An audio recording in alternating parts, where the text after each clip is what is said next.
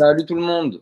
On se retrouve aujourd'hui pour un épisode euh, interview, discussion un peu spéciale autour de euh, la formation, de la transition du niveau de basket euh, à l'échelle bah, mondiale. On va parler un peu de tout le monde, hein, quand même, pas de pas d'absent. ce soir, on, va discuter de plein de sujets avec notre, chronique, notre chroniqueur habituel NFL et NBA. Yannick, comment ça va Yannick?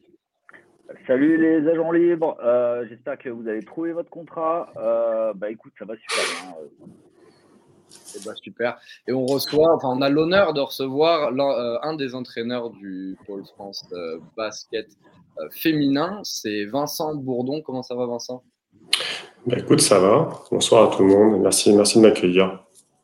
Alors on est un peu dans un contexte particulier hein, parce qu'on a eu la semaine passée l'annonce de la fin du one and done. Euh, il y aura de plus en plus de joueurs lycéens euh, qui vont arriver euh, dans les parquets de la NBA sans passer par le parcours universitaire. Ça va changer pas mal de choses. Et alors, la première question que je voulais aborder aujourd'hui, on s'était mis d'accord d'ailleurs avec, avec Yannick là-dessus, comment le basket a évolué, on va dire, dans le jeu depuis on s'était mis un point de, changement dans les années 90 euh, je vais peut-être commencer euh, parce que euh, déjà, ben, merci Vincent d'être parmi nous. Je ne vais pas trahir de secret qu'on bah, est amis depuis tellement longtemps. On parle de basket depuis très souvent, donc merci d'être là. c'est des sujets dont on parle régulièrement off. donc oui, pour moi, il y a eu un vrai changement. En fait, il y a eu plusieurs époques dans la NBA. la NBA qui, à l'époque, était extrêmement centrée sur des Américains, avec des cursus universitaires de 4 ans à l'époque où il fallait prouver, tu arrivais, tu étais NBA ready. Et petit à petit, on a vu des, des, des joueurs euh, draftés à l'époque de plus en plus de plus en plus jeunes. Donc bah, ça a commencé avec Sean Kemp au début des années 90, puis après Kevin Garnett, puis des Kobe, et c'est devenu un peu la norme. Et, et on a vu un changement de, dans la méthode NBA euh, notamment avec les arrivées des Européens, des staffs NBA qui sont étoffés et euh, qui n'ont plus fait confiance, entre guillemets, au système euh, américain et ont commencé à drafter au potentiel plutôt que des joueurs prêts. toi, Vincent, est-ce que tu fais le même constat que moi que au milieu des années, enfin fin des années 90, la formation en tant que telle a complètement changé du fait de euh, l'arrivée massive de plus jeunes euh, en NBA.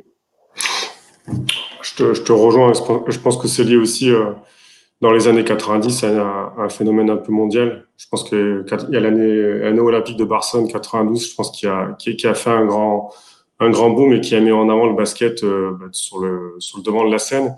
Et je pense que ça, ça, a permis de voir que bah, à la fois que les Américains étaient forts, mais surtout qu'en fin de compte, ça s'est ouvert, euh, ça s'est mondialisé. Et euh, ils ont pu voir aussi, en mettant cette équipe-là, que euh, les Européens, depuis quelques temps, bah, les titillaient et pouvaient les dominer. Et je pense que ça, ça a été, un, tournant. ça a fait un effet boule de neige. Je pense que ça, a mis en avant, mis en avant le basket. Et forcément, ça, ça, a enclenché des phénomènes de formation auprès des, auprès des pays pour se dire, ben voilà, on continue à rivaliser avec les Américains. Et euh, en plus, à cette époque-là, il y a eu pas mal de, pays qui ont eu, de par, de par des raisons euh, géopolitiques, qui ont, aussi un peu explosé et qui ont, qui ont mis en avant leur, qualité. Et ça, ça, a changé la donne. Voilà, des pays comme la Lituanie, euh, comme la Croatie, tout ça, euh, ça a bouleversé un petit peu le, on va dire l'environnement. Et et voilà, je pense que ça, ça, ça, ça, a mis en, ça a mis en avant pas mal de, pas mal de jeunes joueurs européens. Euh, ça a fait une certaine émulation et je pense que ça a contribué au fait que ben, aujourd'hui, on peut se rendre compte que voilà, on peut, les Européens sont porte, euh, on va dire, de, de, battre, de battre les Américains. Donc, je pense que c'est un petit peu, un petit peu ces prémices-là au, au, tout départ.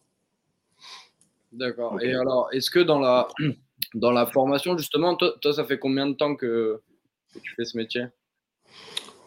Si je me dis, ça ne va pas me rajeunir, mais ça fait, euh, ouais, ça fait plus, ça fait entre 25 ans que, que j'y ai baigné parce que j'ai commencé à entraîner très tôt, moi.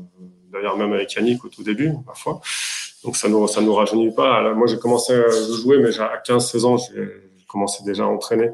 il y a beaucoup de choses qui ont évolué. Euh, moi, je vois, j'entraîne pas du tout de la même manière au, tout début, à, à la fois par rapport à l'expérience que j'ai pu emmagasiner, mais à la fois la manière dont on travaille, la manière pédagogique dont on travaille et comment on peut entraîner les gamins, je pense que ça, ça, ça a évolué, mais vraiment de manière euh, très rapide et totalement différente qu'il y a, a 25-30 ans, ça c'est clair. Alors justement, ça a évolué dans, euh, dans quel sens? Est-ce qu'il y a une transition du jeu? Je sais pas, peut-être. Il, il, y a eu plusieurs, on peut dire qu'il y a plusieurs il y, a, plusieurs paramètres parce que moi j'ai eu l'opportunité de travailler aussi bien dans des structures qui sont des, pôles espoirs que maintenant dans, le pôle France. Donc euh, c'est vrai que moi j'ai eu la chance de pouvoir entraîner dans des, dans, dans les structures. On peut s'entraîner euh, beaucoup par nombre de fois par jour de, du quotidien, donc ça c'est bien. Et je pense que le jeu, a permis aussi d'adapter ce qu'on va dire en, termes de contenu. Euh, on a un jeu on va dire, qui s'est accéléré. Euh, la preuve en est encore quand on voit le dernier championnat d'Europe où euh, je pense qu'il y a beaucoup d'entraîneurs qui sont unanimes à dire que le, jeu va de plus en plus vite. Mais c'est pas parce qu'il va de plus en plus vite qu'il est euh, qu'il est bâclé quoi. C'est, une maîtrise technique à haute vitesse. Euh, et je vois que dans la, on s'est intéressé de plus en plus. Nous, je pense, quand je regarde la formation un petit peu, en France, des choses qu'on ne faisait peut-être pas auparavant, c'est-à-dire qu'on avait des bases solides sur l'aspect défensif, mais on s'est attaché à développer le tir et l'adresse. Tu prends il y a une trentaine d'années, 20-30 ans, on n'était pas réputé pour une nation à droite, et pour autant maintenant, quand on regarde quand même les stats, on est devenu une nation qui a beaucoup bossé là-dessus. Je pense que c'est, on s'y est de plus en plus intéressé. Euh, on s'est de plus en plus intéressé à des notions aussi un peu plus euh, technico-tactiques autour du, euh, du, jeu rapide, du jeu de première intention, tout en essayant de garder des des valeurs fortes sur l'aspect défensif. Alors il y a d'autres points à travailler, on peut pas, voilà, ça reste, ça reste, on va dire notre nos fondamentaux. Mais je pense qu'aussi les les jeunes qui arrivent euh, au fur et à mesure euh, s'entraînent, essaient de s'entraîner de manière un peu plus qualitative, de s'entourer de personnes aussi pour développer d'autres paramètres, euh, pas uniquement que le basket. La préparation physique a pris on va dire une place de plus en plus importante. Hein. Si tu prends, il y a pareil, il y a quelques années, il y a une dizaine d'années, 10-15 ans, euh, je pense pas qu'il y ait beaucoup de clubs qui avaient euh, de préparateurs physiques. C'était pas forcément quelque chose qui était mis en avant. Et euh, voilà, les gens se sont formés, on a eu des, des, gens de plus en plus compétents et des clubs ou des structures sont donné les moyens d'avoir des préparateurs physiques. Et on a aussi des autour de ça, ça a permis d'accompagner les joueurs et donc de voir, un, on va dire, un, un développement de, de ces personnes-là. Ben, euh, dans, dans, ce domaine-là. Donc, c'est pas neutre aussi. Donc, on a des gens qui se sont intéressés sur la préparation physique. On a maintenant des joueurs qui aussi euh, ont des coachs perso pour, euh, pour travailler pour, et pour, pour s'améliorer. Voilà, c'est pas neutre. Je pense que les gens recherchent, on va dire, ceux qui vont vers le, vers le haut niveau à être, on va dire, de plus en plus euh, dotés d'outils pour, pour performer. Quoi. Euh, tu parles de, de prépa physique, euh, la densité de, de jeu on voit euh, c'est beaucoup, euh, beaucoup amélioré. Euh, aujourd'hui, un, gamin, à partir de quel âge il s'adjoint un préparateur physique externe à la structure auquel il appartient, que ce soit est-ce que, par exemple, dans le pôle France, tu as des gamins qui arrivent, ils ont déjà un préparateur physique à côté, ou est-ce que ça vient plus tard, et surtout en fonction de, de comment il est bâti déjà? Ça, vient généralement un peu plus tard. Moi, je te donne un exemple dans la structure où on est. On a 25 filles, 25 garçons et on a euh, euh, 3 à 4 préparateurs physiques. Donc, ce qui est, ce qui est plutôt, plutôt intéressant. Donc, ils ont, on a du temps pour qu'ils puissent travailler euh, à la fois par secteur et aussi individuellement, euh, en, personnalisant, euh, la charge de chacun. Euh, je pense que c'est un peu plus tard derrière parce qu'après, il y a aussi une, une raison économique. Il faut pouvoir aussi avoir quelqu'un qui puisse te voilà, te, te, te, prendre, de prendre en charge. Euh, mais quand on voit certaines, certains joueurs euh, qu'on côtoie qui reviennent même s'entraîner ici en France ou à l'INSEP, ils ont souvent quelqu'un qui est un préparateur physique attitré et qui leur permet aussi de travailler. Donc je pense que ça, c'est aussi, il y a un aspect économique. Après, euh, dans des clubs, euh, moi, quand je vois, il y en a certains aussi euh, euh, qui ont des préparateurs physiques qui interviennent ponctuellement sur des groupes. Tout dépend un petit peu de la, on va dire, de la philosophie et puis un peu aussi de, bah, des, des, relations qu'il peut avoir avec, avec, avec ces personnes. Et ça, ça, ça se développe. Mais je pense qu'il y a forcément, voilà, si on veut de la compétence aussi, il y aura forcément un aspect financier qui entre en jeu. Ok. alors, Yannick, justement, je, voulais revenir dessus, parce que toi, tu as peut-être un peu plus le prisme de l'évolution du jeu, mais dans la NBA. Euh, est-ce que c'est aussi euh, un changement par rapport à euh, peut-être, comment dire, plus, de, plus de physique dans le jeu Ou alors, quelle est la transition que toi, tu as senti justement sur cette période? Alors, moi, en fait, j'ai vu plusieurs, plusieurs évolutions parce que, bah, compte tenu de mon âge, j'ai suivi le basket dans tout son ensemble. Et on voit que euh, souvent les évolutions techniques, tactiques à son NBA et après sont, sont euh, copiées sur le jeu FIBA. Euh, moi, ce que je vois, c'est euh, un aspect euh, justement, effectivement, Dream Team 92 où l'avènement de Michael Jordan a été plus développé sur le physique. On sait son association avec Tim Glover, le fameux Breakfast Club où il prenait le petit déjeuner avec Ron Harper et Scottie Pippen euh, autour de autour de la, muscu. Et en fait, j'ai l'impression que c'est par cycle. à un moment, une fois que tout le monde est au même niveau physique, c'est le technique ou des compétences particulières qui vont progresser. Et après, une fois que les compétences technique arrive au même niveau, c'est-à-dire le même niveau, euh, moi je me souviens d'un temps où euh, tu avais des joueurs, même des joueurs euh, NBA qui n'étaient pas capables de dunker. Aujourd'hui, même le plus petit joueur va pouvoir monter sur n'importe qui. Parce que il y a besoin de cette vélocité, cette, cette rapidité, cette puissance qu'il n'y avait pas à l'époque. Et on s'est rendu compte que au bout d'un moment, quand le jeu était bloqué à cause du physique, parce que tout le monde avait le même physique, ben, c'est un aspect technique, voire tactique, d'où l'importance aujourd'hui de plus en plus importante euh, des coachs euh, dans l'aspect tactique. Ça vient aussi du fait que les, euh, ben, les franchises sont de plus en plus riches, les droits TV sont tellement élevés qu'ils peuvent payer des joueurs, certes, mais aussi payer des staffs. Aujourd'hui, c'est pas, c'est pas, c'est courant que quand tu as 12 joueurs, tu as 12 assistants, un quasiment pour chaque joueur, plus des assistants au coach, plus le coach. Voilà, pour moi, c'est à peu près ça l'évolution. résumé assez rapidement, mais voilà. donc une, professionnalisation un peu hyper poussée de, du domaine en France, est-ce que c'est quelque chose vers lequel on tend euh, ou pas spécialement? Moi je, pense qu'on tend vers ça. nous, on est toujours des fois un petit peu, un petit, un petit peu en retard, mais, euh, mais on se met toujours à la page. Mais euh, je pense que dans, dans ce domaine-là, c'est lié forcément à l'évolution du jeu. Quoi. il y a quelques années, au niveau, par exemple, je prends juste dans le domaine, par exemple, aérobie, je pense pas qu'on était, on était, on était forcément une dizaine d'années très très bon.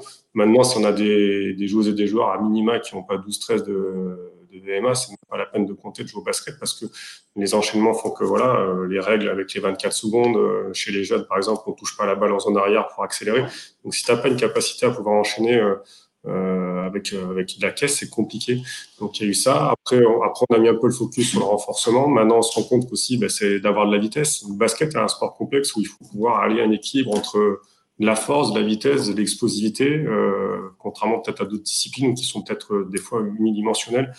Et euh, nous, on est passé, j'ai l'impression, par palier. Et de toute façon, maintenant, on se rend compte euh, que bon nombre de, de, dans les clubs pro, hein, de, bah, qui sont quasiment tous maintenant, enfin, je parle dans secteur masculin, souvent, souvent un préparateur physique, de, de, plus en plus chez les, chez les filles aussi, et parce que c'est une donnée, euh, donnée fondamentale euh, si, on, si on veut pouvoir performer, on va dire, un certain niveau. Euh, ça demande tellement, on va dire, une maîtrise. Ce que je dis, c'est d'avoir une maîtrise technique euh, en ayant le maximum de lucidité et en étant, en ayant une, on va dire, une condition physique optimale, quoi. Ce qui est, ce pas simple parce que le, jeu, le jeu est intense, le jeu est très intense. Ouais, il y a un aspect dont on se rend pas compte forcément euh, quand on ne joue pas, c'est le l'exigence en termes de motricité que qu'implique le basket. Euh, ça, ça, demande des coordinations œil, pied, main extrêmement compliquées. Il y a d'autres sports qui le demandent aussi, mais c'est extrêmement compliqué. en termes de, de motricité, pour déjà dès tout petit, parce qu'on demande aux enfants, bah, il y en a qui commencent à 4 ans, euh, être capable de poser un dribble, d'arrêter de, se faire un, un, tir en course, enfin le double pas pour euh, voilà. C'est extrêmement compliqué en termes de motricité parce qu'il faut être capable de maîtriser l'espace, maîtriser tout ça. Donc là, c'est développé de manière beaucoup plus euh, beaucoup plus développée, à vitesse beaucoup plus importante, avec et on voit qu'il y a eu une spécialisation de plus en plus euh, par rapport à ça, avec des travaux individuels. Euh, pour revenir à ta, ta question, euh, Sam, aujourd'hui, il y a, y, a, y a, quelques clubs de, de Betclic Elite maintenant qui, se, qui ont pris des, des coachs en développement, en de développement de joueurs. Un peu comme ce qui se faisait, comme ce qui se fait en NBA avec des joueurs qu'on prépare pour les, les années futures. Euh, maintenant qu'on a évoqué un peu le, enfin, qu'on a fait un peu le constat de cette évolution, on va, on va essayer de, euh, comprendre un peu pourquoi les différences de formation, etc., etc. Et t'en parlais justement, Yannick. Euh, quelque chose qui a quand même bien fait bouger les choses, c'est la fin du parcours universitaire obligatoire et l'arrivée dans la ligue de joueurs de plus en plus jeunes. Euh, un peu au détriment forcément de leur formation. On y revient toujours. Euh, Yannick, comment tu as perçu ça? Toi, tu parlais de, coach de développement. Maintenant, on a des clubs NBA qui sont presque des clubs écoles ou alors des clubs de test pour les jeunes. Ouais, euh, totalement. En fait, donc au milieu des années 90 et début des années 2000, on a vu des joueurs qui, euh, ben, appâtés par, euh, par quand même euh, la manne financière, euh, sont allés directement sur, sur dans les clubs NBA, mais au départ ne jouaient pas. Donc, en fait, ils étaient draftés au potentiel. Pour les Européens, ça a même été ce qu'on appelle, appelle le draft and stash, c'est-à-dire qu'on draft, mais on laisse en couveuse européenne. Euh, mais les Américains, euh, voilà, on draft jeune, potentiel, et derrière, on va pas sur le terrain. Ou alors, si tu tombes dans une franchise qui décide de faire un rebuild, comme aujourd'hui euh, certaines franchises, ben, Oklahoma City, clairement, qui draft, qui empile les tours de draft et qui jette une pièce en l'air sur chaque tour de draft. Bien sûr, bien sûr, tout à fait. Euh, euh, et, justement, par rapport à ça, euh, aujourd'hui, on est encore dans un autre palier de, cette formation, puisque la NCA, les joueurs sortis d'un parcours plein vont être encore de moins en moins, puisque le one and done va être, n'existera plus. Est-ce que c'est un problème qui est issu du circuit NCA ou c'est parce que la NBA va aller trop vite euh, alors, moi, j'ai un avis là-dessus euh, qui n'est pas partagé par grand monde, mais je considère que à partir du moment où tu veux devenir professionnel, euh, c'est-à-dire vivre de ta passion qui est le basket, c'est un métier qui s'apprend.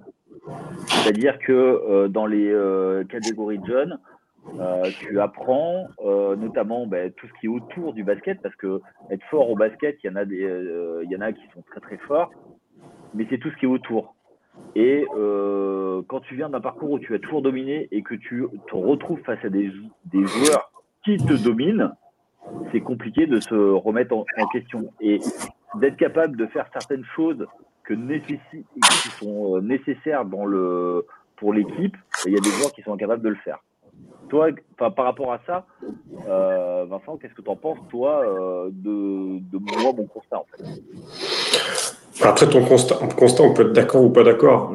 La problématique qu'il y a de toute façon principale, c'est que il faut s'adapter, on va dire, aux, règles, au contexte qui sont économiques et de business de, de la NBA ou, des, instances dirigeantes.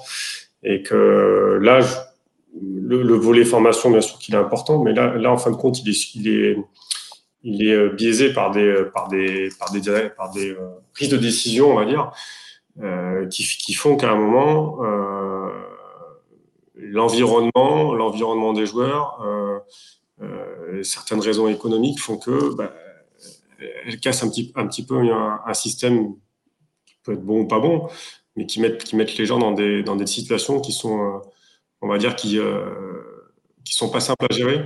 Parce que je pense que quand on est jeune et quand on propose une certaine somme d'argent économique pour jouer très tôt, euh, on va pas se mentir, si on te le propose à toi et moi à cet âge-là, je suis pas sûr qu'on aurait dit non. Quoi. Voilà. On va être très franc, très cash. Donc ouais, c'est ça, ça, la, ça la difficulté. C'est que on se rend compte qu'il y a beaucoup de personnes qui gravitent autour des joueurs qui ont certains talents. Euh, j'ai pas de jugement de valeur, hein, c'est pas ça, mais que ça, ça, fait prendre des décisions qui sont pas simples et que ça a forcément des répercussions sur leur formation. C'est sûr que si tu as un gamin de 18 ans que tu vas le foutre en NBA, au-delà du basket, c'est juste euh, la personne, comment il va vivre, comment il va gérer, comment il va gérer lui-même, comment il va vivre tout cet environnement. Le basket là, c'est une petite part. Maintenant, euh, quand on fait le, quand on regarde même l'historique ou quand on voit ce qui se passe par rapport à nous à des joueurs français qui ont été en NBA, euh, si tu prends les Fourniers, les Gobert, les Parker, les Boris Dio, euh, ils ont réussi, mais ils ont réussi, mais parce qu'avant, ils ont euh, ils ont, ils ont pris le temps, mais ils ont tous ces mecs-là joué en Europe, tous, ou juste ou en championnat de France. Et, je pense qu'il y a quand même une, un, c'est quand même une certaine gage de réussite. C'est pas pour parler comme un vieux con, mais je pense qu'il y a des étapes qu'on peut pas rater et que les joueurs qui ont sauté les étapes, qui sont des exceptions, tu peux, on peut parler de Garnett, de Brian, tout ça, mais ça reste des exceptions, quoi.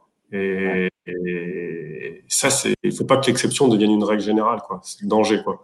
C'est le danger. Et former quelqu'un, euh, voilà, c'est un long processus, c'est quelque chose qui se fait pas, qui s'arrête pas à 16 ans, qui s'arrête pas à 18 ans.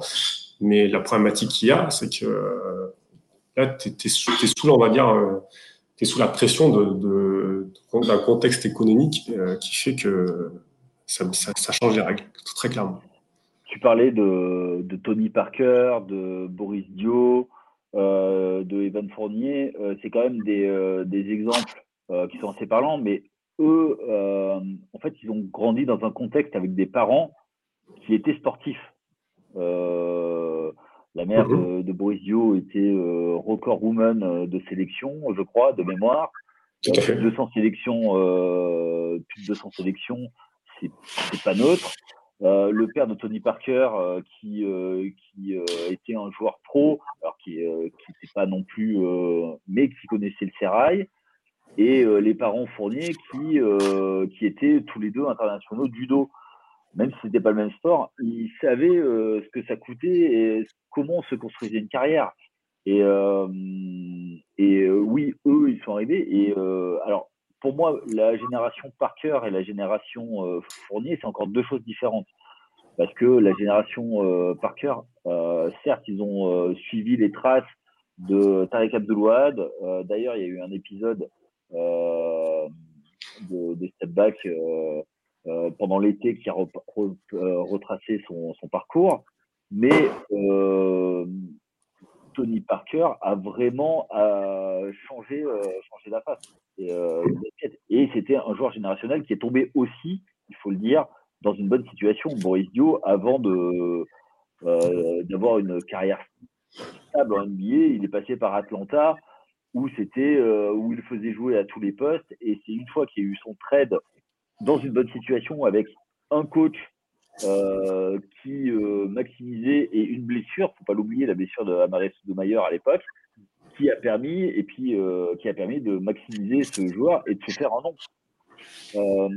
L'aspect NBA, c'est aussi tomber dans la bonne situation parce que je pense que Tony Parker, tout Tony Parker qu'il est, je pense que s'il avait été drafté dans ma dans ma franchise préférée des Knicks, bah, il aurait pris, il aurait pris, il aurait pris un coup de pied aux fesses, et il serait parti quoi.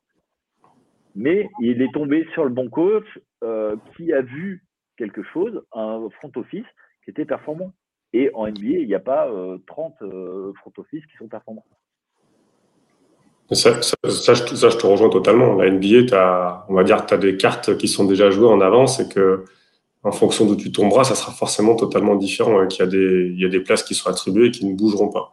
Ça, c'est clair. Mais ça met aussi en perspective, je pense, la, nécessité d'avoir un environnement qui, est plutôt stable et cohérent si on veut. Et c'est pas forcément, alors je te rejoins dans ces cas de figure-là où tu disais qu'il y a un environnement sportif qui, facilite les choses. Et tous les parents sont pas, là on parle de parents, sont pas sportifs autres, hein, mais euh, si tu as nécessité d'avoir un environnement qui, qui, prend le temps, qui connaît, connaît un petit peu euh, là ils vont mettre les pieds et qui peuvent s'entourer de personnes aussi de confiance, ça c'est pas simple aussi. Quand, euh, parce que maintenant, euh, vu les enjeux économiques, il y a beaucoup de monde qui gravite, et pas forcément des gens qui sont tout le temps aussi des fois euh, bien attentionnés ou qui vont permettre de, de prendre les bonnes décisions. Et ça, c'est pas simple. Surtout quand euh, voilà, on découvre totalement l'activité. Très bien. Totalement. Euh, tu, parlais tout à l'heure, euh, Vincent, d'une réalité euh, économique justement à l'intérieur de cette formation. Aujourd'hui, et depuis très peu de temps, les joueurs universitaires en, en NCAA peuvent être rémunérés et peuvent avoir des partenariats avec, avec des marques. Est-ce que, c'est un peu alambiqué hein, comme question, mais ça, ça m'est venu justement dans la discussion, est-ce que c'est quelque chose qui vous inquiète dans le sens où, euh, est-ce qu'il n'y a pas un risque que du coup, il y ait beaucoup plus d'attrait sur euh, euh, cette formation universitaire et moins sur, sur une autre euh, c'est un, danger, clairement, parce que quand, quand tu quand as une des structures qui peuvent t'accueillir et te dire voilà, on va te payer en plus de, pouvoir te, donner un cursus universitaire, euh, forcément que ça va interpeller certaines personnes, ça c'est une évidence. Euh, D'autant plus que des fois, on va pas se mentir, ça peut être aussi pour ces gens-là, euh, pour une famille, ça peut être aussi quelque chose des fois bah, d'hyper important, juste dans un cadre de vie. Tout le monde, on sait qu'il y a des contextes compliqués, je pense que oui, ça va forcément, avoir une, incidence sur notre formation. Et comment on pourra rivaliser C'est sûr que ce sera pas en mettant de l'argent, voilà, par rapport à notre culture, à nous française, on va dire. Mais euh, je pense qu'on a des structures qui marchent plutôt bien, que ce soit dans les centres de formation ou au niveau fédéral. Ça sera à nous de faire encore mieux, voilà, parce qu'on n'est pas parfait pour autant. Mais euh, pouvoir être, on va dire, rivaliser face à des équipes qui ont, quand je dis équipe, hein, enfin, des structures qui, qui, peuvent dire, voilà, on va mettre ça en termes d'argent sur la table. Euh, oui, ça va, ça va forcément euh, changer les choses. C'est, euh, comme en foot. Hein, si tu prends par là certaines équipes qui ont le Real Madrid ou d'autres qui, ont une manne financière énorme, et puis que tu euh, arrives avec tes guingants, je, caricature, hein, voilà, exprès, mais c'est sûr que c'est pas pareil. Après, pour moi, il y y a, un autre aspect, c'est que euh, aujourd'hui, un gamin qui, euh, euh, qui excelle en, en, U15 ou en U18, il va vouloir être sur le terrain, euh, il va commencer à s'entraîner avec les pros. Et à l'entraînement, il, il, défonce les Américains en face. Est-ce que le coach va le laisser sur, sur, le, sur le terrain, va le mettre sur le terrain? Parce qu'au bout d'un moment, faut que le joueur soit sur le terrain. Alors que soit parce que c'est important qu'il soit mis face à des difficultés. Et euh, quand je dis euh, U18, mais euh, tu vois, qui est une bascule entre espoir et, et, et proie. Et est-ce enfin Betclic Elite, pardon. Est-ce que aujourd'hui euh, c'est pas une difficulté et ça pousse pas les gamins justement à partir en se disant bah, quitte à pas jouer, autant euh, autant et, euh, essayer d'aller là-bas pour me montrer?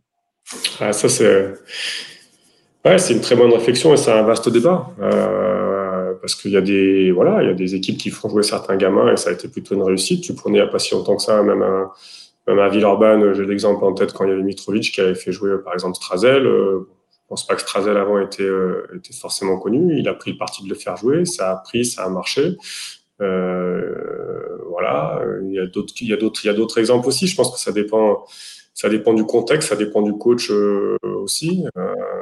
On sait très bien aussi, moi, je pas la perdre non plus dans le, dans le sens aussi les coachs, ils doivent, euh, voilà, tous les week-ends, ils doivent gagner leur match. Et euh, sinon, à la fin, tu, tu, tu, joues, tu, joues, ton contrat, tu joues ta carrière. Maintenant, j'ai envie de te dire, si vraiment il est bon, alors pas en moins de 15, parce que moins de 15 joueurs en pro, je pense que c'est un peu compliqué, mais en moins de 18, moins de 20, s'il peut être bon et qu'il peut jouer, eh ben oui, euh, je pense que c'est. si dans le bon contexte, c'est pareil, oui, c'est toujours positif. Maintenant, on sait que c'est pas forcément toujours le cas, mais je pense que ça, dépend vraiment des contextes, à mon sens. Parce qu'on va prendre le, contexte. Euh, il y a deux contextes. Le contexte français où tu as, des, euh, quand même euh, des coachs qui ont du mal à, mettre des, joueurs sur le terrain, des jeunes, parce qu'ils ont peur de leur place. Ils préfèrent mettre un mauvais Américain parce qu'il a peur pour sa place et qu'un Américain qui est payé, voilà, il va, pas le va pas le bencher pour mettre un petit jeune dessus parce qu'il va te mettre le bazar dans le vestiaire et tout ça. Donc, il y a aussi une géopolitique. Mais à côté de ça, tu as l'Espagne. Euh, on va prendre le cas de, Barcelone qui, a, qui, au début des années 2010, euh, a pris Ricky Rubio à Badalone, l'a mis sur le terrain, l'a fait jouer, et on, avec les limitations qu'il avait, Ricky Rubio. Donc, euh, voilà. Et, ou même des Alex Abrines, qui après, derrière, en NBA, n'a pas percé. Mais au moins, il a été mis, euh, il a été mis sur le terrain. Et ça, euh, alors, je vais pas trahir de secret que moi, la Betclic Elite, euh, je regarde pas beaucoup, mais le peu que je regarde, bah, voir des Américains de seconde zone, euh, voilà. Et on a l'impression que les coachs, ils coachent avec la, la peur au ventre et ils veulent pas euh, mettre les joueurs sur, sur le terrain. Après, par rapport à ce que tu viens de dire, je pense que si tu as, enfin, j'espérais quand même que si tu Rubio ou si tu as Brunez qui est, qui est, français, euh, s'il joue, joue pas en, championnat de France euh, aux âges qu'ils ont eu en Espagne, ça serait quand même inquiétant. Parce que c'est quand même à ce que tu fais référence, c'est des joueurs quand même qui, à 16-17 ans, étaient assez, assez déjà prêts, on va dire, prêts quasiment dominants. C'est pas tellement sur ces joueurs-là, moi je trouve que les très très forts qu'on, est en difficulté, je pense que c'est sans, sans faire un jour, c'est des fois c'est des joueurs euh, peut-être pas dans les euh, top players, mais on va dire dans des joueurs qui, qui sont des bons joueurs français, où je pense peut-être que des fois on, on, est frileux, on devrait donner peut-être un peu plus leur chance. Je pense que les très très bons, on a toujours su donner, à, à mon sens, tu vois, je reparlais de Fournier, Gobert, tout ça, ça, a joué. Ils ont joué, ils ont joué à 18, 19, 20 ans, tu vois. Ils ont, ils ont joué. Ils ont joué. Gobert, euh, il jouait pas tant que ça à Cholet et euh, il était extrêmement. Ah, tu prends, tu prends Cholet à l'époque, il y avait deux colos, il a été lancé par Cholet. Euh, Bobois, pareil, tu vois, Rodrigue Bobois, il y a eu des joueurs qui ont, qui ont voilà, ces joueurs qui sont quand même sortis très, très tôt. Je pense que ça dépend, ça dépend toujours des contextes, mais ils, ont, ils ont pu être vus. Maintenant, je pense que euh, une autre, d'autres types de joueurs, peut-être qui euh, sont peut-être pas les, on va dire dans les tops, mais qui, à mon, à mon sens, oui, là, je te rejoins, euh, pourraient jouer, pourraient ni plus ni moins apporter autant que certains, certains joueurs qu'on voit. Mais après, ça, c'est des choix. Voilà, c'est des choix de coach et des choix de milieu pro. Ça, c'est. dire qu'ils sont frileux, je sais pas. C'est compliqué.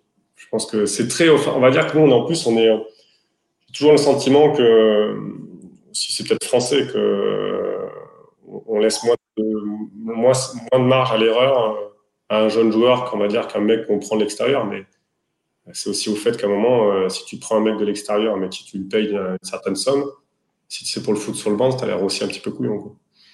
Ouais. Mais euh, du coup, est-ce que là, du coup, euh, ce serait pas plutôt des politiques des présidents qui, qui appuient sur, sur, la, sur le siège éjectable du coach beaucoup trop vite et qui, qui ne va pas dire est-ce qu'il n'y a pas aussi cet aspect, en fait, tu vois, en disant, OK, mm-hmm tu vas former. On sait qu'il y a sur certains matchs, euh, tu vas pas, mais ça va s'équilibrer. On va essayer de, on va essayer de faire. On va peut-être pas essayer tout de suite de gagner cette année, euh, cette année, mais on va mettre les gamins sur le terrain. Et euh, ben, l'exemple, c'est les Cardiac Kids de de Levallois, je crois, où en fait ils ont mis tous les jeunes pour sauver le club d'ailleurs à l'époque, dans les années 90, dans les années 90, et qui derrière ben, ont explosé, mais c'était c'était un choix. Ben, là, c'était une contingence économique qui a fait qu'on a mis les jeunes, et c'est souvent ça. On met souvent les jeunes par défaut, c'est-à-dire que c'est quand on est acculé qu'on met les jeunes, ou alors pour essayer de faire une culbute, alors que c'est pas dans des projets long terme, parce que les clubs, y a, pour moi, il y a un souci par rapport à ça. Et après, parce que quand même, ça a une plus-value de les exposer. Euh, T'exposes un jeune, tu le fais, euh, il vient chez toi pendant euh, deux ans, trois ans, il part en NBA. Ben après, ça peut, ça peut te faire euh, faire un, appel d'air vers d'autres joueurs qui vont te en disant l'environnement est, est, bon. et eh ben, du coup, on va pouvoir faire venir. Et du coup, ça te fait quand même des joueurs, euh, ben, entre guillemets, moins chers parce qu'ils sont plus jeunes et plus performants. Mais ce que tu dis là, c'est un, un, choix qui est, euh, qui est politique, quoi. Tout simplement. C'est un, un, choix politique. Après, je ne suis pas dans les petits papiers de savoir comment, comment fonctionnent aussi les clubs pro parce qu'il y a tellement d'enjeux, on va dire, à la fois économiques, de, de sponsors, euh, de personnes qui gravitent autour. Voilà. Donc, c'est multifactoriel. Bien évidemment que des fois, on s'est se poser la question quand on voit certains niveaux, on se dit, mais oui, peut-être qu'il y a des, tout simplement des joueurs qui, euh, qui pourraient faire aussi bien, voire mieux. Et la preuve en est, tu donnes souvent, c'est par défaut. Parce qu'on a une hécatombe de blessures, parce que voilà, on a un contexte économique qui fait que on se dit, voilà, on, ben, va faire jouer des, des, Français, voilà, des jeunes Français. Ouais, peut-être que des fois, ils rempliraient euh, facilement la, la maille. Bah, tu viens de parler de blessure. Euh, le cas de Gobert, c'est ça. C'est-à-dire qu'il fait une, une, saison rookie qui est euh, correcte, mais euh, qui passe sous les radars. C'est quand Ines Kanter se blesse, que du coup, il est titularisé par défaut et il prend sa chance. Et après, une fois que Kanter revient, il le met sur le banc, mais il le trade direct pour mettre Gobert à sa place. Il y a ce facteur aussi, chance, qui arrive. Il y a, il y a des moments d'opportunité qu'il faut savoir saisir. Oui, il faut savoir les saisir. Par, rapport à Strazel, euh, je pense que c'est une opportunité qu'il a su saisir. Sinon, il n'aurait pas joué, il n'aurait pas fait jouer derrière. Il a, pu avoir une opportunité, il a été bon. Bah, il a, le coach lui a dit bah, écoute, tu continues. Et puis voilà. C'est aussi, aussi, simple que, ça aussi, des fois. Ouais, ok.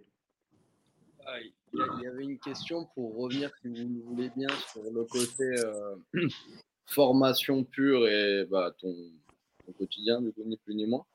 Euh, on parlait justement avec euh, Yannick avant, quand, on a, quand on a un peu organisé l'émission, euh, de jeunes qui s'entraînent dans le but de, d'être performants pour les combines, d'être performants pour des objectifs hyper précis. est-ce que c'est un travail et un aspect que vous, vous travaillez avec eux et vous comment dire, vous appliquez un programme personnalisé pour chacun et selon ses, objectifs? euh, ou est-ce que euh, c'est eux qui le font de leur côté avec des objectifs euh, que, eux-mêmes déterminent ou avec des coachs qu'ils emploient? Est-ce que je peux préciser juste un truc par rapport à ta question que je vois? C'est et la question en plus, c'est est-ce que ça freine euh, le travail, euh, le travail individuel euh, qui fait pour se mettre en avant freine l'aspect collectif du jeu? J'espère que je vais pouvoir répondre à toutes les questions dans, vos questions. Mais oui, enfin, déjà, déjà l'objectif, nous, c'est de travailler pour, pour, développer individuellement. Alors moi, je parle de la joueuse parce que je suis en train de plus, de, plus les joueuses. Hein, dans un cadre collectif, mais c'est d'abord son, développement individuel. Donc c'est pour ça qu'on a des préparateurs physiques, c'est pour ça qu'on a plusieurs entraîneurs aussi, où à la fois on a des séquences de travail individuelles, des séquences de travail euh, bah, je réduis, des séquences de travail collectif. Voilà, il y, a, il, y a, plusieurs types, mais le travail individuel prend une grande partie euh, des séquences d'entraînement que, que l'on fait parce que c'est le cœur de c'est le cœur de métier. Mais ce qui est intéressant, c'est que dans notre processus, c'est euh, c'est que ça doit allier à la fois ce travail individuel qui n'est pas que de la répétition à un compte zéro. Euh, je vais faire attention à pas juste euh, répéter des choses à vide parce que ce n'est pas, ce n'est pas, ce n'est pas la réalité au bout d'un moment. C'est de le répéter avec du travail aménagé et du travail en opposition et de travailler dans un format aussi collectif pour apprendre à, dire à jouer avec les autres, bien évidemment, et à, comprendre le jeu, mettre du sens dans ce qu'on fait. si on travaille quelque chose à vide, mais qu'on met pas de sens dans ce qu'on fait, c'est euh, un ni ni tête. On a l'aspect, nous, derrière, complémentaire, qui la compétition. C'est-à-dire que tous les week-ends, elles jouent. Elles jouent dans un championnat, en plus, qui est, qui sont pas être seniors, alors qu'elles sont U16 ou U18. Donc, elles sont confrontées à une opposition qui est très, très forte et qui les met vraiment encore plus dans la réalité, dans la difficulté. Et ça, c'est, et ça, c'est très bien. Euh, maintenant, l'objectif, c'est que l'on a aussi, c'est que pour s'entraîner avec des objectifs précis, c'est nous, l'objectif, c'est qu'on puisse les rendre autonomes dans leur travail. C'est-à-dire qu'on est dans un process où euh, ce qu'elles font, c'est pas euh, on vient à la séance et euh, l'entraîneur est là, elles arrivent, l'entraîneur entraîne de manière professorale et puis on sort de la séance et c'est terminé. Non, c'est de les rendre autonomes, c'est-à-dire que c'est d'arriver avant l'entraînement, c'est se préparer, c'est d'avoir des routines qui sont personnalisées, qui sont individuées, qui sont travaillées physiquement, techniquement. C'est dans l'entraînement aussi laisser du temps pour qu'elles puissent s'approprier les choses, être capable de poser des questions, laisser les joueuses aussi jouer, pas être tout le temps dans des situations pédagogiques où on va arrêter en permanence, ce qui déjà, un, n'est pas dans le rythme du basket, et en plus, euh, on n'est pas tout, faut qu'aussi elles arrivent à se corriger aussi un petit peu d'elles-mêmes, on doit être là pour aussi pour euh, remédier, donc faut faire attention à ça. Et puis c'est en sortie après de séance derrière, qu'est-ce qu'elles font en plus, voilà, euh, d'elles-mêmes, ou comment on les accompagne, et qu'est-ce qu'on met comme travail individuel aussi avec elles par la suite à leur demande, ou en lien avec ce qu'on peut faire dans du travail de, de vidéo ou de préparation physique supplémentaire. Donc c'est multi, multifactoriel. Et euh, voilà, elles ont des objectifs, ce qui est intéressant, des objectifs précis parce qu'il y a un objectif tout au long de l'année qui est de se développer individuellement et aussi des objectifs euh, un peu plus collectifs parce qu'elles préparent aussi chaque été aussi des compétitions internationales comme le championnat d'Europe ou des championnats du monde, comme ce qui se passe actuellement avec les seniors. Donc ça leur met aussi euh, euh du sens entre ce qu'elles vont faire et comment elles vont pouvoir essayer de retranscrire au niveau international. Mais je pense que pour être dans du travail, on va dire individuel, il faut apprendre aux, joueurs déjà à se connaître. Ça, c'est pas simple parce qu'il faut, se connaître soi-même, en termes de, qui on est, euh, de quoi on a besoin, de se connaître euh, physiquement. Voilà, ça, c'est la, chose qu'on ne voit pas forcément au départ, mais qui, euh, qui prend beaucoup, beaucoup, beaucoup de temps. Voilà. Et pour avoir vu des joueuses et des joueurs de moins de 13, moins de 15, moins, moins de 18, euh, voilà, toutes ces années-là, ils apprennent toujours à quelque chose sur eux et c'est, pas quelque chose d'inné et c'est, ce souvent des bras de qui nous permettent, nous, euh, de pouvoir euh, avoir des déclics sur leur formation, de passer un cap d'un certain niveau, que ce soit sur un niveau technique, sur un niveau aussi de, euh, de gestion des émotions. Il y a plein de petites choses sur certains, certains aspects qu'on peut, qu'on peut travailler. Donc, oui, travail technique individuel, oui, il, est, il fait partie intégrante. Oui, je pense que les, euh, les joueuses, et encore plus, je pense que les joueurs sont de plus en plus euh, demandeurs là-dessus, euh, parce qu'ils voient aussi en tête de gondole des joueurs, je parle plus de joueurs parce que je pense que c'est toujours lié à l'aspect économique, qui s'entourent de personnes pour travailler spécifiquement avec eux. Voilà, sur l'aspect de, la préparation physique, sur le domaine technique.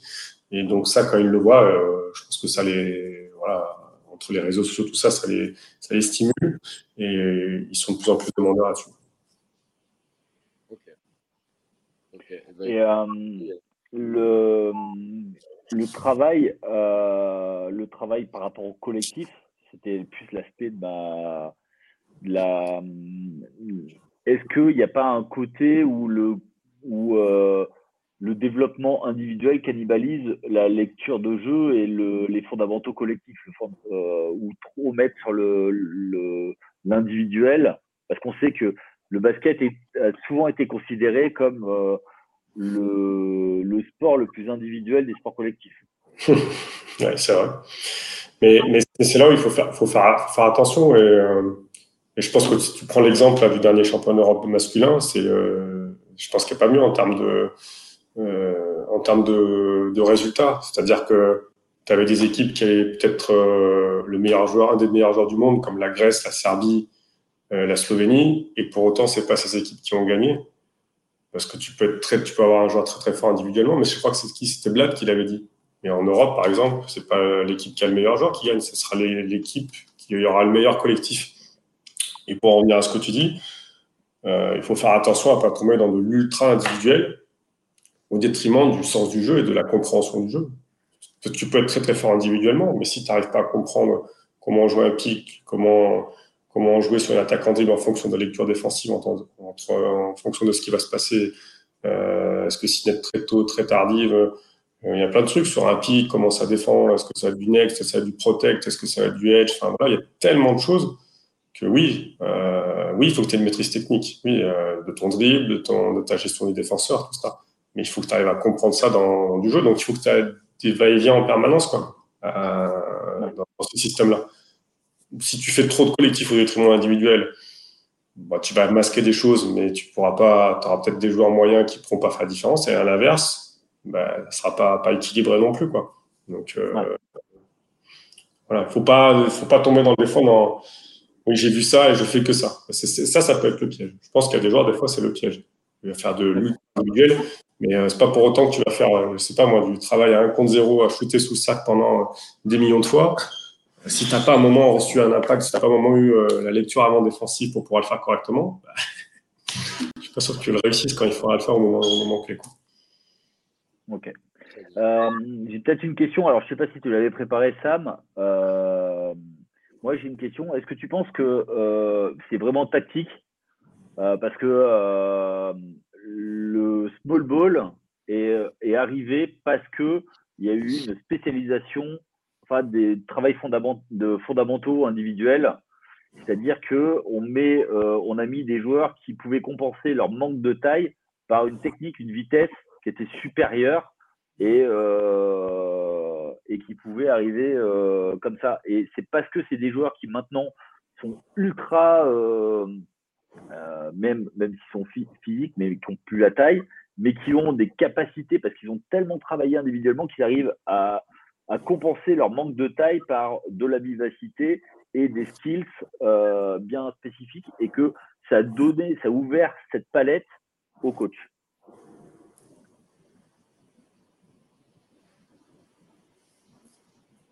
C'était à moi, c'était à moi, excuse-moi. Oui, c'est à toi, oui. Ah, punaise, je pensais pas que c'était à ça. Excuse-moi, j'ai compris que tu posais la question à ça. C'est ma faute. Non. Non, non, c'est à, toi, c'est à toi, c'est à toi. Ce sera, coupé, ce sera coupé au montage si C'est pas, pas grave, alors autant pour moi. Euh, par rapport au small ball, alors, tu peux juste redire un petit truc là, parce qu'à un moment, j'ai zappé, ta question était trop longue. Tu m'as dit le small ball, c'était les En fait, que, en fait, que euh, du fait que euh, les joueurs deviennent, sont tellement travaillés individuellement, que en termes de, de, skills, mais aussi en termes de, de vivacité, qui ont pu compenser euh, ce, euh, leur manque de taille et ont pu développer cette capacité tactique, ponctuelle ou pas, pour les coachs. Est-ce que, pour toi, ça vient de là, cet aspect, ce nouvel aspect tactique? Après, le small ball, il n'est pas, non plus que nouveau. Il existe depuis, euh, depuis, quelques années maintenant. Enfin, je pense. Hein. Mais... Bah, on, peut, on peut considérer que la généralisation, c'est le titre des Warriors en 2015. Euh, en 2015. Après, c'est, après, c'est des choix, c'est des choix par rapport à le small ball n'est pas généralisé partout parce que je suis pas sûr que si tu prennes par exemple la, la Serbie avec Jokic le small ball, parce que Jokic passé. Mais je pense que c'est le fait que la, nature des joueurs s'est développée, euh, de faire de, cette accélération du jeu. Le fait aussi que, euh, je ne sais même pas si on peut dire small ball, parce que quand tu vois les joueurs maintenant, les arrières, je sais peu dire, c'est plutôt tall ball, quoi. C'est dans le sens où tu n'as que des arrières maintenant qui sont. Euh, ouais, mais. Qui sont... Où tu n'as plus des, des, grands, des grands molosses de 2 mètres, de 2 mètres 13 qui ne peuvent pas se traîner, quoi. Ben, c'est ça ce profil, ce profil-là n'existe plus. C'est-à-dire qu'on a, on a des joueurs maintenant de, grande taille, pour le voir aussi, qui sont à 2, de 10, de 15, de 20, mais qui courent, euh, euh, qui courent et qui traversent le terrain comme des, comme des ailiers. Donc, euh, euh t'en vois, vois, maintenant de plus en plus. Et euh, est-ce, qu'on peut appeler ça du small ball? Je pense que le small ball est utilisé sur des choix à des moments donnés par, des, par des raisons stratégiques plus vois ce que je veux dire? Donc, euh, des fois, d'avoir qu'un seul intérieur, qui n'est pas forcément des fois le plus grand, et d'avoir vraiment des joueurs autour des quasiment collés à l'extérieur pour avoir du jeu un peu plus au large, pour pouvoir exploiter certaines, certains, certains mismatchs qui sont intéressants. Mais c'est vrai que où ça a beaucoup changé, je pense que c'est dans le profil du joueur intérieur, où avant, tu peux avoir des. Ouais, très caricatural, excuse-moi, mais euh, en plus, il, était à Limoges, mais un mec comme Fred Weiss, voilà, qui faisait 2-17 et qui avaient du mal à se déplacer. On a plus ce genre de profil-là. Maintenant, les joueurs, maintenant, les joueurs, ils ont développé d'autres attitudes physiques. ces joueurs-là, comme le poste 5, sont de plus en plus, même les grands peuvent être en capacité à s'écarter, à shooter, à tirer à trois points. Donc, ça a forcément permis d'avoir un, jeu beaucoup plus, beaucoup plus large, beaucoup plus rapide, et qui fait que maintenant, euh, bah, si tu n'es pas prêt euh, à pouvoir défendre ce type de joueur, si tu n'as pas de mobilité, ça devient de plus en plus compliqué. Donc je pense que c'est un peu, ça a aussi éliminé les joueurs qui avaient, euh, qui avaient des difficultés de, on va dire, de motricité ou de capacité à se déplacer, tout simplement parce que c'était, il y a de, plus en plus de joueurs qui ont développé cet aspect-là, très clairement. Un exemple, moi, cette année, j'avais une équipe dans une joueuse, elle faisait un 97, elle traverse le terrain comme une extérieure, elle dunkait, quoi. On n'avait pas vu souvent, moi, des filles qui dunkaient, quoi, tu vois. Ouais. Mais euh, on est d'accord que ça vient aussi du fait que euh, on a accentué euh, la recherche de ce profil et on a développé aussi ses compétences chez, chez ces profils. Avant, avant, on les mettait, tu parlais de 1 contre 0, on, les, on leur disait, euh, tu sors pas de la raquette. quoi. Et aujourd'hui, dans le développement, euh, ça arrive. Mais, non, mais tu as, totalement raison. parce que c'est aussi euh, c'est un choix, parce qu'on s'est rendu compte, tu vois, je prends l'exemple, il, y a, il y a 20 ou 30 ans, on n'avait pas de grands. En France, tu avais très très peu de grands en fin de compte, de joueurs de grande taille, parce qu'ils n'étaient pas forcément détectés. On a détecté, pas mal, de plus en plus. Maintenant, les grands, on en a beaucoup et c'est tant mieux. Et en plus, euh, on n'a pas, entre guillemets, à se casser la tête pour en, trouver, voilà, dans, chaque, dans beaucoup de générations.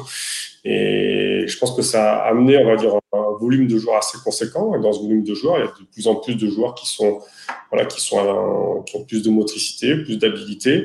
Et ça, ça, je pense que ça, ça a alimenté un certain réservoir. Et tu te rends compte ben, au fur et à mesure aussi euh, dans toutes les, toutes les nations, dans n'importe quel contexte euh, international. Tu as ce genre de profil de joueur et qui, euh, qui, qui se déplace et qui mobile, qui pose, et qui pose un vrai problème. Mais il faut pas oublier que tu as besoin de ce genre de grande taille. C'est rare que tu aies une équipe où tu n'as pas un joueur intérieur dominant. Quoi. Tu peux pas faire, à mon avis, une équipe où tu peux avoir que des joueurs assis à 2 mètres et, et gagner. Je parle au contexte un peu plus européen. Regarde, tu prends l'Espagne, par exemple, ils ont Hernan Gomez, il a 2 mètres 14, quoi, tu vois quand tu vois T, tu dis, il ne fait pas 2m14. Mais si, il fait quand même 2m14, ce qui n'est pas neutre. Quoi. Ce genre de joueur, tu es obligé d'en avoir. Ouais, bien sûr. Tu peux pas, c'est impossible sans, parce que c'est trop important, trop dominant. Quoi. ouais, mais tu avais une matière brute, mais que, euh, qui a été formée aussi pour pouvoir faire ça aussi. Totalement, c'est ça. Ok. Ok, ok. Nickel, les gars. Euh, bah, écoutez, euh, pour le dernier point que moi je voulais aborder, euh, Vincent t'entraîne des, des, filles, des garçons. Et justement, euh, l'équipe de France féminine entamait la Coupe du Monde.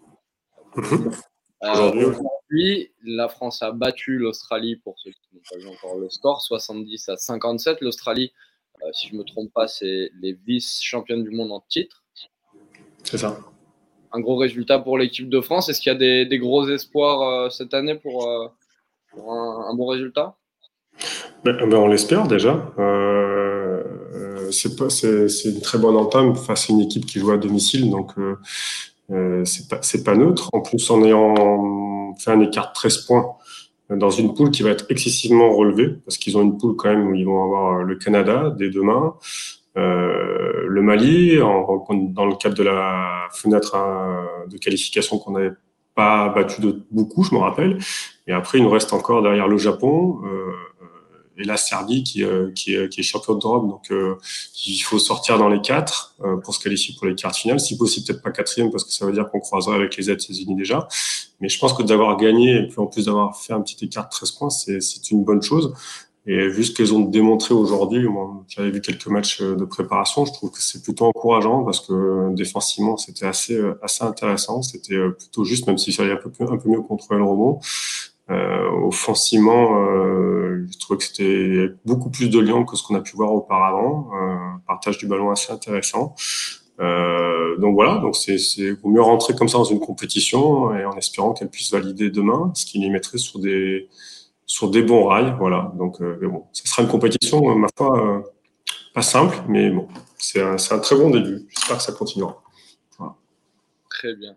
très bien. Vous pouvez retrouver maintenant après l'Euro, en attendant le retour de la NBA, la, Coupe du Monde féminine. On a aussi la Click Elite qui reprendra demain. voilà. Est-ce que tu avais d'autres points à aborder, Yannick, ou est-ce qu'on non, je pense qu'on a été extrêmement complet. Euh, ben, moi, je vais remercier Vincent du temps qu'il nous a accordé. C'est toujours un plaisir euh, ben, d'échanger avec toi. Euh, je vais pas trahir de, de secret. Hein. Euh, je pense que les auditeurs l'ont compris. Euh, on se connaît depuis très longtemps. Donc, merci du temps que tu, nous as accordé.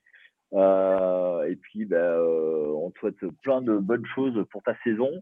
Euh, et que euh, ça continue et que, voilà quoi, plein de médailles encore euh, tous les étés parce que tu ne l'as pas dit, mais tu es revenu cet été avec une jolie belle breloque de bronze. Donc félicitations à toi et félicitations à tout ton staff et tes choses. Merci, merci beaucoup. merci à, aussi bien à Sam qu'à toi Yannick. Très content d'avoir pu passer ce moment avec vous. C'est toujours un plaisir de pouvoir débattre et échanger sur le basket. Merci aux éditeurs qui étaient présents. Et euh, avec plaisir, voilà, pour, euh, pour une prochaine fois. Eh ben, ok, avec plaisir. Merci à tous de nous avoir écoutés. On se retrouve très vite euh, sur les chaînes de The Free Agent, sur les réseaux sociaux. Il y a toujours des articles qui sortent évidemment tous les jours sur les quatre sports majeurs américains. bah, écoutez, à la prochaine. D'ici là, portez-vous bien. Et puis, et puis merci à, à Yannick, merci à Vincent. Ciao tout le monde. Merci Sam. Ciao. Ciao.